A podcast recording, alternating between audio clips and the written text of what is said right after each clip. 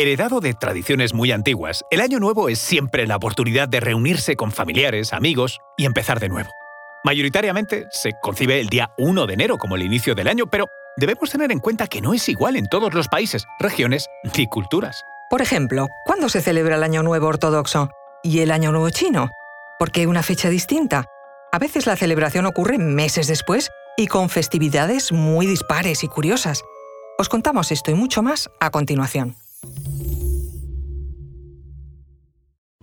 Descubrimos los enigmas ancestrales en torno a la muerte, las escenas de los crímenes, sacrificios y suicidios que se cometieron en la antigüedad y que gracias a un proceso de momificación nos han llegado hasta el presente.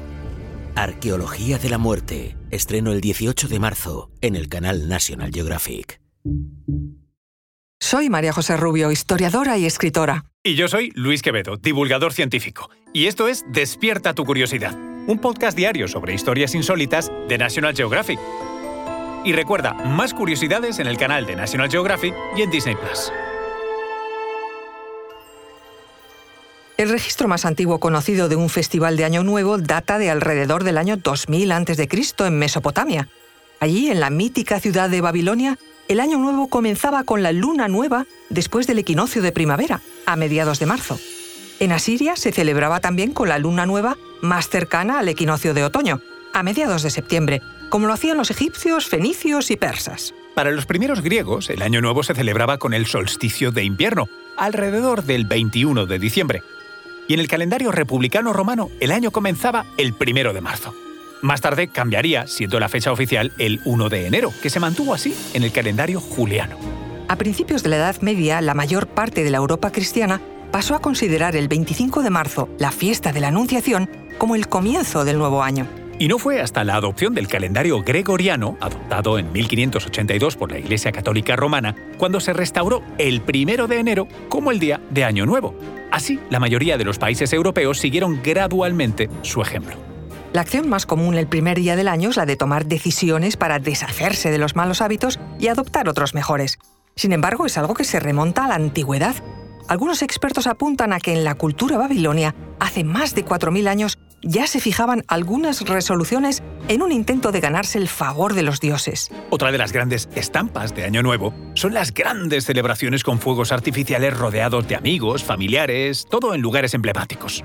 La plaza de Times Square, por ejemplo, es un lugar muy popular, hasta donde la gente se desplaza para celebrar la ocasión. Se congregan más de un millón de personas que acuden a ver la caída de la bola, una tradición que se lleva realizando más de 100 años. También los alimentos forman parte de las festividades.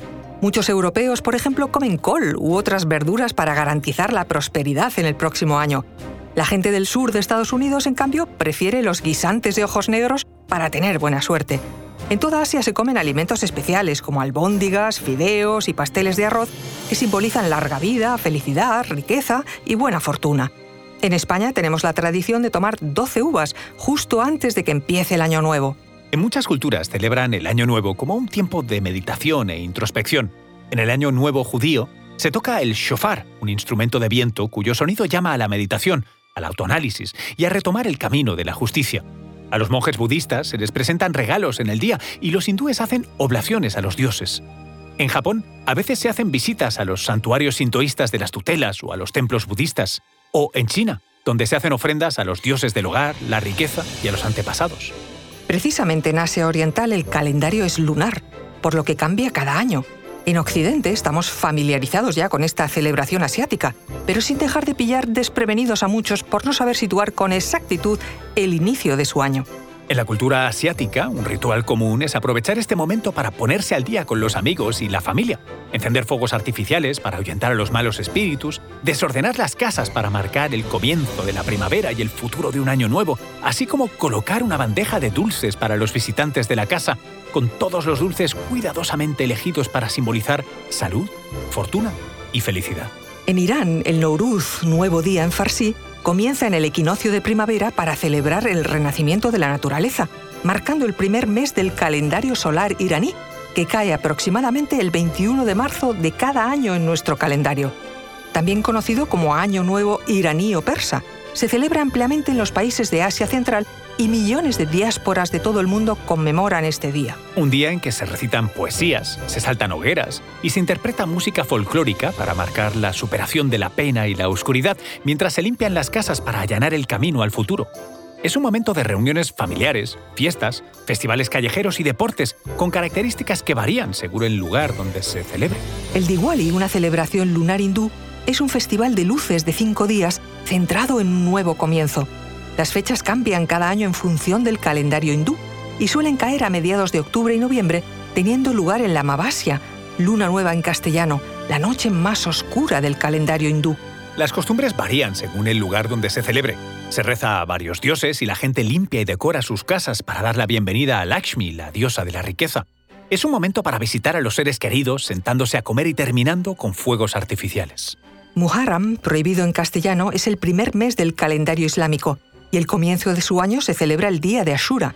Las tradiciones y rituales varían según las dos principales ramas del Islam, chiitas y suníes, aunque el énfasis principal para la mayoría es el recuerdo, la autorreflexión y la expresión de gratitud. Muchas personas de todo el mundo celebran este periodo visitando a sus familiares, asistiendo a sesiones de oración en las mezquitas y ayunando en el día de la Ashura.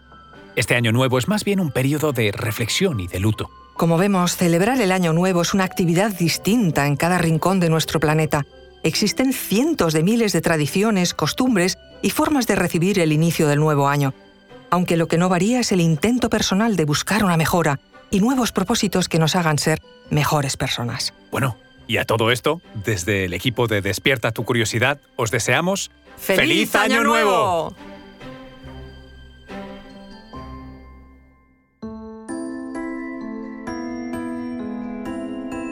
Recuerda que Despierta tu Curiosidad es un podcast diario sobre historias insólitas de National Geographic. Disfruta de más curiosidades en el canal de National Geographic y en Disney Plus. No olvides suscribirte al podcast si has disfrutado con nuestras historias.